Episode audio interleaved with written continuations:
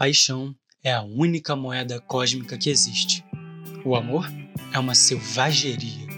Oi, gente, sejam muito bem-vindos ao Vê Se Não Boia, podcast para você mergulhar na cultura pop e parar de boiar nos papos da beira da piscina. Se você ainda não ouviu os episódios anteriores, é só acessar o perfil do Vê Se Não Boia aí mesmo na plataforma em que você está ouvindo esse episódio. Lembrando que o Vê Se Não Boia faz parte do LGBT Podcasters, um movimento criado para divulgar e fortalecer podcasts produzidos por pessoas LGBTQI+. Para conhecer todos os podcasts da rede, é só procurar pela hashtag LGBT Podcasters ou acessar o site www.lgbtpodcasters.com.br.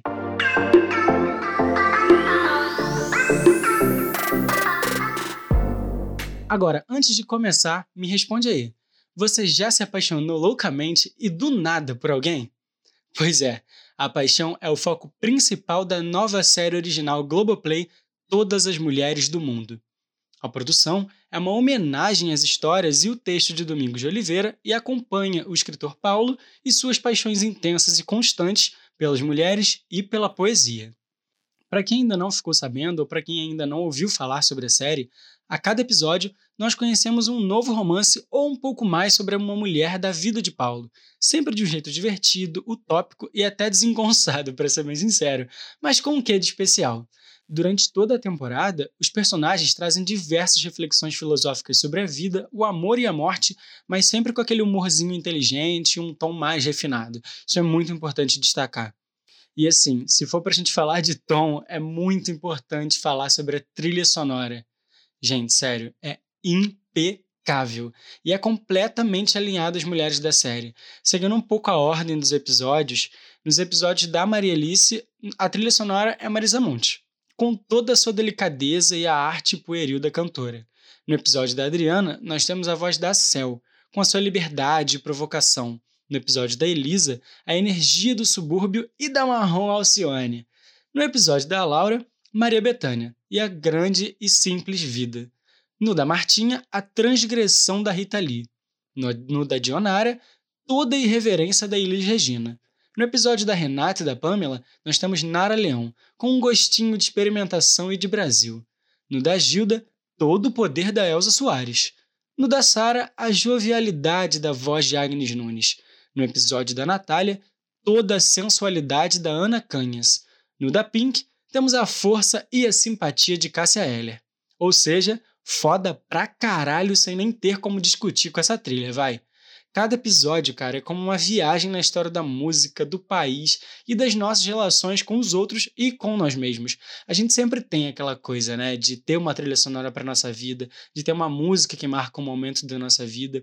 E eu acho que em todas as mulheres do mundo, a música ela é muito importante, e além dessa lista imensa e maravilhosa que eu acabei de falar, a música está presente em diversos outros momentos, e assim, essa, a presença dessas cantoras, das músicas dessas cantoras, elas estão ali realmente para poder dar um tom para a história, para poder dar aquela trilha sonora que nós mesmos sentimos nas nossas vidas quando a gente ouve alguma música, quando a gente cria uma nova playlist. Então é muito legal a gente ter essa figura da música ali muito presente na série e principalmente ela estando muito alinhada com as personagens e com as pessoas que estão aparecendo em cada episódio. É maravilhoso, não tem como negar. E assim, a gente também precisa deixar claro, né, que a música ela é um fator muito importante quando se fala de amor e paixão, e nesse caso, como eu acabei de falar, ela realmente está muito bem colocada se depois dessa lista que eu falei você não ficar nem um pouquinho com vontade de ver a série, olha, eu nem sei o que dizer, porque esse é só o começo, eu ainda tenho uma lista enorme de coisas para falar. E eu já vou começar com o elenco, porque, meu Deus! Cara, essa série é simplesmente a reunião de pessoas tão fodas e novos rostos também tão interessantes em um só projeto que eu chego até a me arrepiar e ficar assustado em alguns momentos. Parece até surreal. No melhor dos sentidos, tá? Quero deixar bem claro. Porque, cara, se você realmente não tá sabendo de nada até o momento, no arco principal a gente tem Emílio Dantas, Marta Novil, Matheus Nastergalli e a Sophie Charlotte, que inclusive a Sophie é um, considerada uma das musas do Domingos de Oliveira. Então, assim, não dá para negar, né? Mas isso é só o começo. Na lista das mulheres da vida lá do personagem principal, a gente tem mais também um time formado por grandes nomes que você já viu por aí, como a Fernanda Torres, né? Maravilhosa, rainha, perfeita. Ela pode fazer o que ela quiser. Gente, essa mulher, sério, ela faz tudo. Tudo que ela escreve, que ela lê, que ela fala, que ela participa. Eu vou assistir, não tem como. Essa mulher é perfeita. Ela é filha da Fernanda Montenegro. Não tem como, entendeu? Essa família não tem condições. Mas além da Fernanda Torres, maravilhosa rainha perfeita, nós temos a Lília Cabral, que é tão maravilhosa rainha perfeita quanto, e é uma eterna musa do horário nobre, vai. Até mesmo agora tá até na aí passando junto com, com a reprise né, da novela da Globo. Então essa mulher é incrível, ela tá em todas e ela faz tudo muito bem também, ela é muito versátil. A gente também tem a Naruana Costa, que tem uma entrega absurda. Quem já viu o trabalho da Naruana em outros projetos vai saber do que, que eu tô falando. Essa atriz é muito boa e para mim ela já é um fator muito importante, ela já é um nome muito importante, mas para quem ela não é, não se preocupe, a qualquer momento ela vai ser, porque essa mulher é incrível. E a gente tem ali também Maria Ribeiro, que cara, Maria Ribeiro é tudo, né, gente? Maria Ribeiro é inteligente, é bonita, fala bem, poxa, ela é incrível, ela tem ideias super maravilhosas, ela tem um apego muito grande pela arte, e eu acho que a presença dela na série é, é muito emblemática, porque além da Sophie Charlotte, né, que como eu disse, é considerada uma das musas do Domingos de Oliveira, a Maria Ribeiro, ela inclusive já dirigiu um documentário sobre o Domingos de Oliveira e a arte dele há pouquíssimo tempo. Então, assim, quem está envolvido nesse projeto está com todo amor, está com toda a força de fazer o projeto dar certo e virar a arte que ele é mesmo. E além desses nomes aí que eu já falei, que já são bem conhecidos do público e são incríveis, nós também temos alguns rostinhos novos, como a Mariana Senna e a Marina Provesano. As personagens das duas são personagens muito fortes personagens muito importantes. E eu acho que para a carreira delas, realmente esses personagens podem abrir algumas portas, podem trazer muitas possibilidades que inclusive vão até além dessa ideia do, da série de TV, da própria televisão, e às vezes elas podem sair daí diretamente para uma novela da Globo, o que é muito comum e super aceitável, visto que o talento das duas assim não tem nem como discutir. E assim, não tem nem como falar alguma coisa depois disso, né? Depois desse elenco maravilhoso, depois dessa lista maravilhosa de música e de elenco, não tenho o que falar. Mas eu vou falar mesmo assim, porque tem muita coisa para falar, gente, não tem como, sabe? Há pouco tempo eu inclusive li um artigo que falava que a série usava muitos tons terrosos exploravam bastante a direção de arte em cima dessa ideia, inclusive para poder enaltecer o preto e branco das cenas, que no início do projeto eles queriam que a série fosse em preto e branco, mas preferiram não por algumas questões estéticas, por questões de público e tudo mais. E eu acho que foi uma decisão muito sábia, porque é verdade sim. Eles usam muitos tons terrosos, eles exploram bastante essa ideia do preto e branco, e tem muito disso, é verdade mas essa arte, ela também varia de acordo com as mulheres e com os episódios. E assim, tem muitos momentos, inclusive, que sai um pouco da linha terrosa, sai um pouco ali do preto e branco, mas se mantém dentro da estética da série, sim. E o que eu achei muito legal também é que eles acabam explorando a parte e a ideia das, das cores quentes para destacar de uma forma linda e trazendo toda a força e a intensidade das relações e das paixões, porque é isso, né? É aquela coisa mesmo da, da teoria das cores para publicidade, que você sabe que certos tipos de cores, sabe que certos tons de cores, eles têm um viés muito importante para o nosso psicológico, para o nosso dia a dia, para as sensações que essas cores nos passam, para as sensações que elas querem que a gente sinta. Então, eu acho que a decisão da arte nessa série ela é maravilhosa. Tanto quando fala dos tons terrosos, tanto quanto fala da, de enaltecer mais o preto e branco, né, de colocar o preto e branco como cores ali muito importantes para a história, e não só como cores base, mas como cores fortes ali que têm o seu valor. E eu acho que assim, essa parte de arte ela realmente ela se amarra muito bem nesses momentos em que se usam as cores quentes para explorar ainda mais essa intensidade das paixões do Paulo e das mulheres da vida dele, né?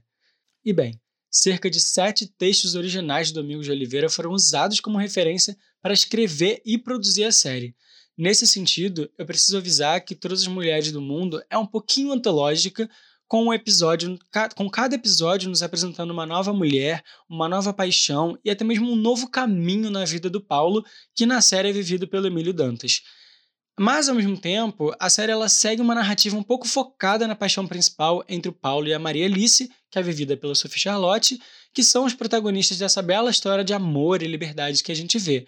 E assim, apesar realmente de nós termos diversos episódios, com cada episódio contando um tipo de história diferente, com uma mulher diferente, uma narrativa ali acontecendo, né, no micro da coisa, quando a gente olha para a série no geral, ela tem uma narrativa sim que é, se amarra do início ao fim, né, que caminha ali do início ao fim, passando por todos esses episódios mais antológicos, mas que no fim das contas você sempre tem ali a base de tudo, é esse amor, essa relação vivida. E é muito interessante você observar isso, porque não é o tipo de série em que você pode simplesmente assistir qualquer episódio e seguir o baile. Não.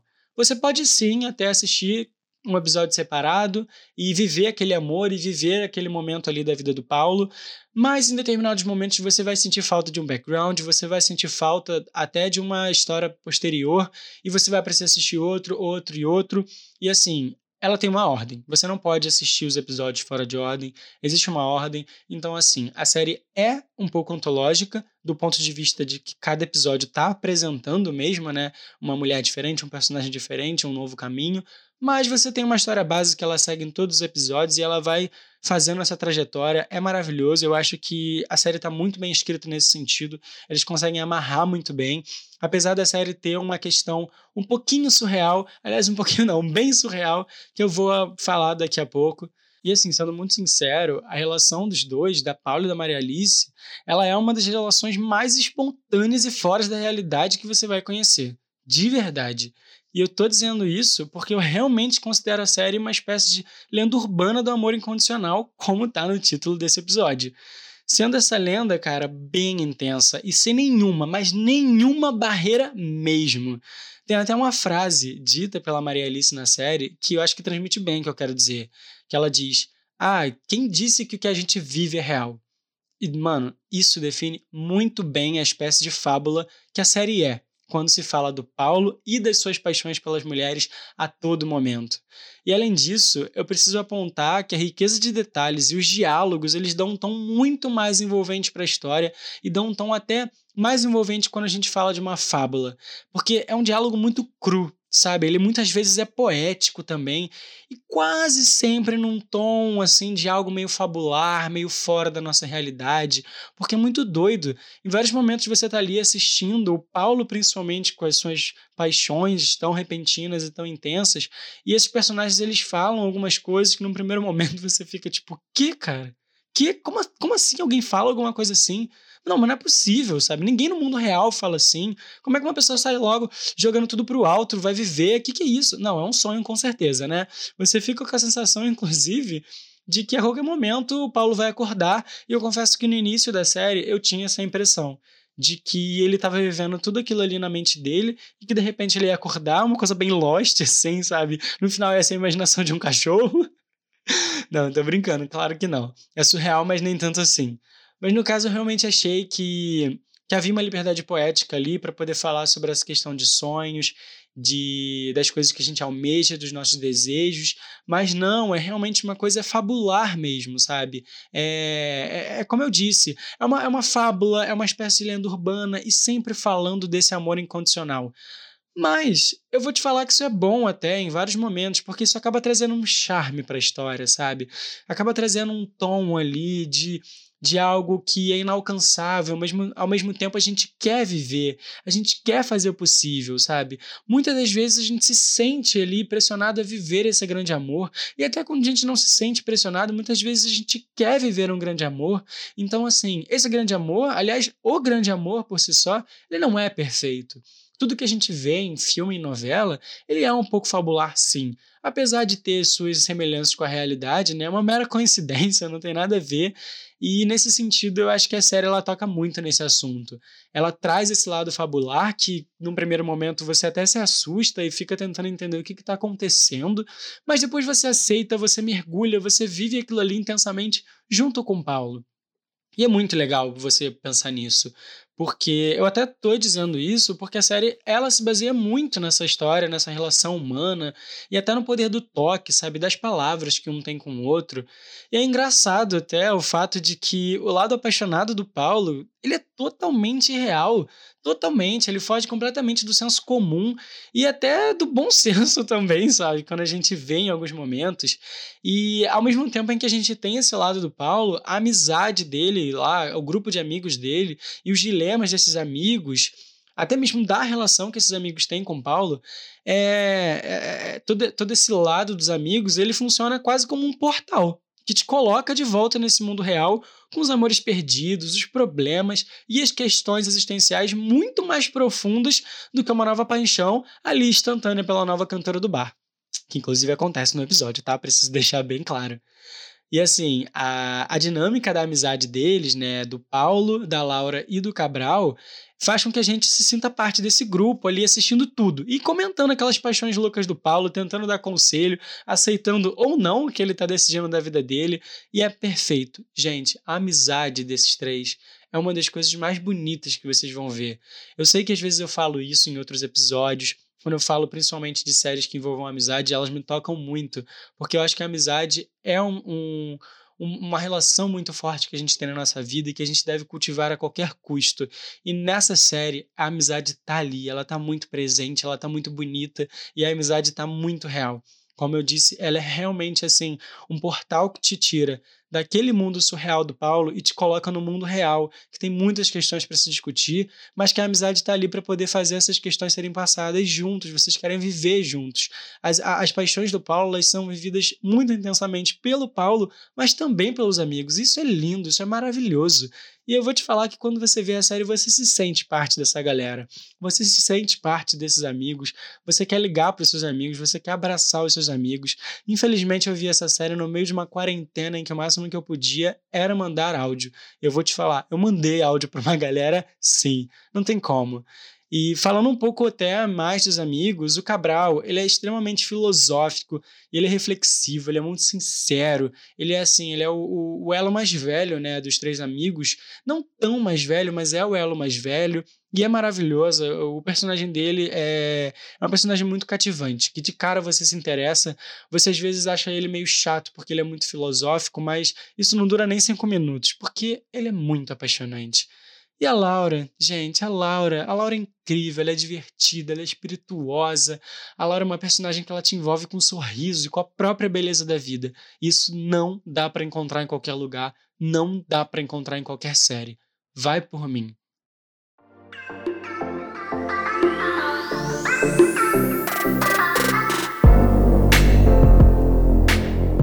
Como eu disse, eu acho a relação entre o Paulo, a, a Laura e o Cabral, assim, uma relação incrível.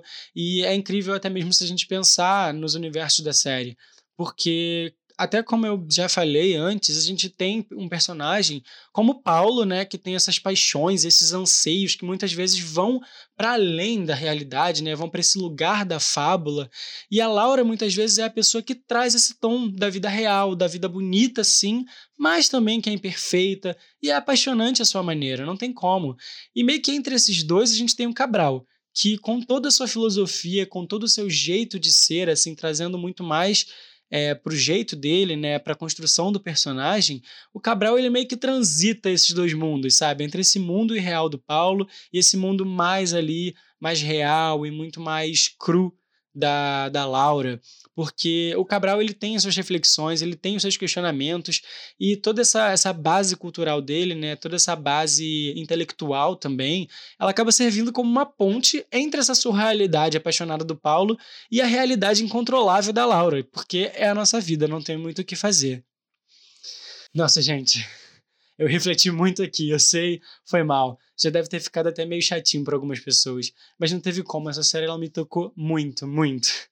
Mas enfim, o que importa é você saber sobre esses três é que o Cabral e a Laura são bem mais legais e apaixonantes do que o Paulo e as suas loucuras.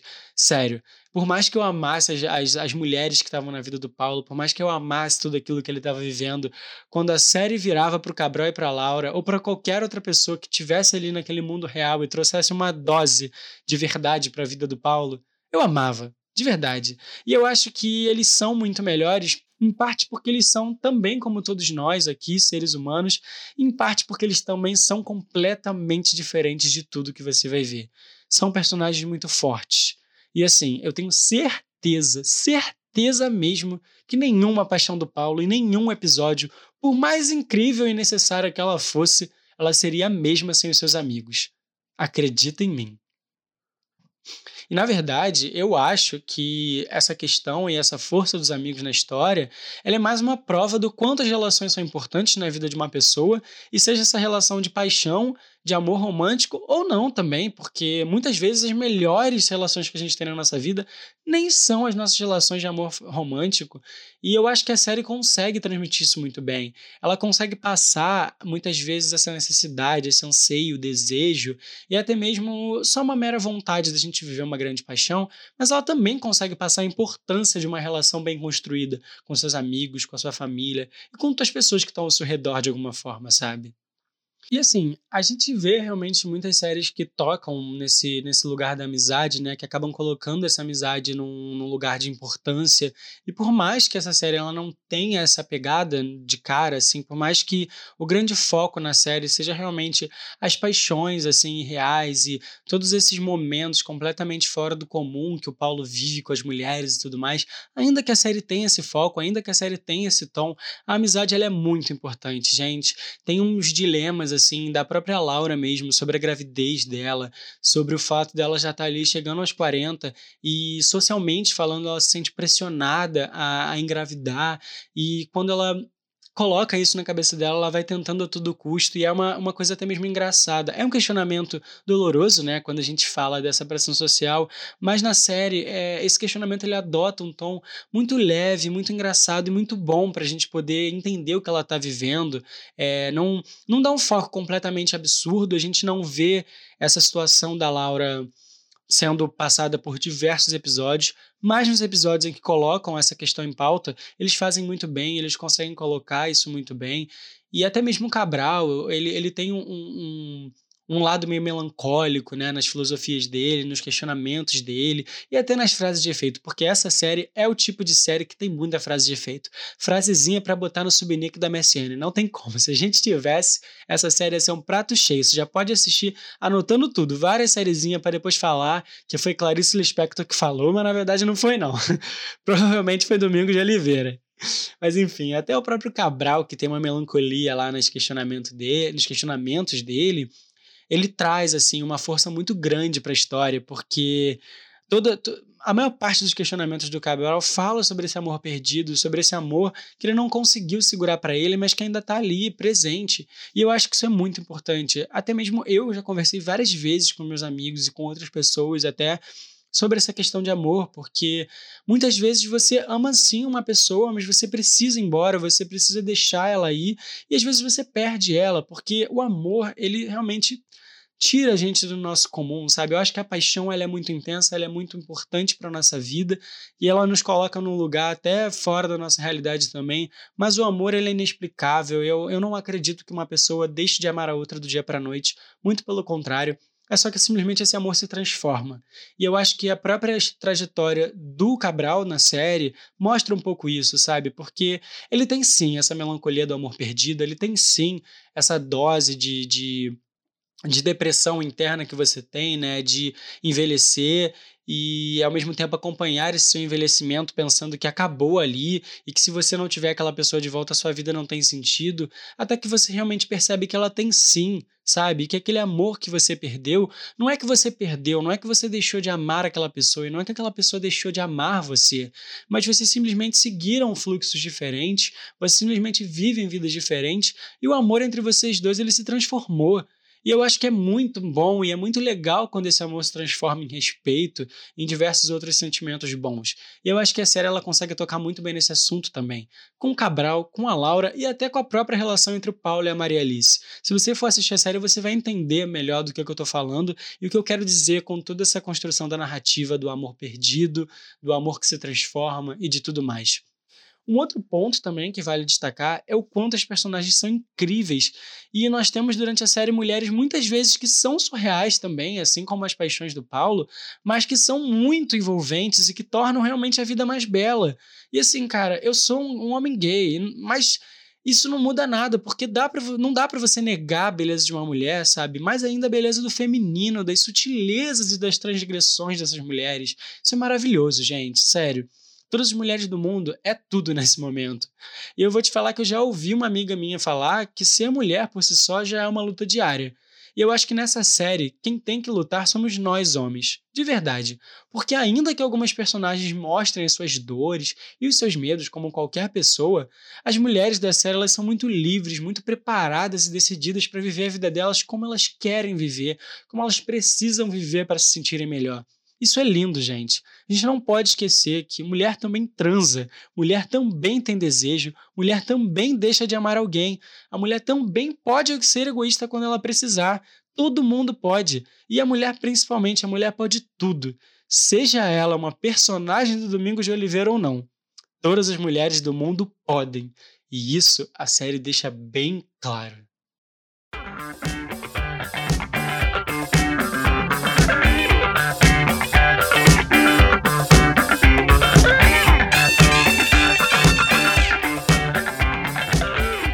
Mas e você?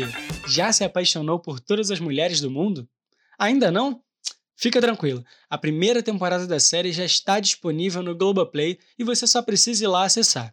E agora você já sabe, segue lá o Vê Se Não Boia no Instagram, arroba Vê Se Não Boia, tudo junto e sem acento, e me diz o que, que você achou desse episódio, da série, mas manda também suas sugestões, perguntas, o que mais você quiser. O importante é a gente trocar. Ah, e não esquece de compartilhar o episódio com seus amigos, parentes e quem mais curtiu um pouquinho de cultura pop e podcasts, vai. A gente se vê no próximo mergulho. Tchau, tchau!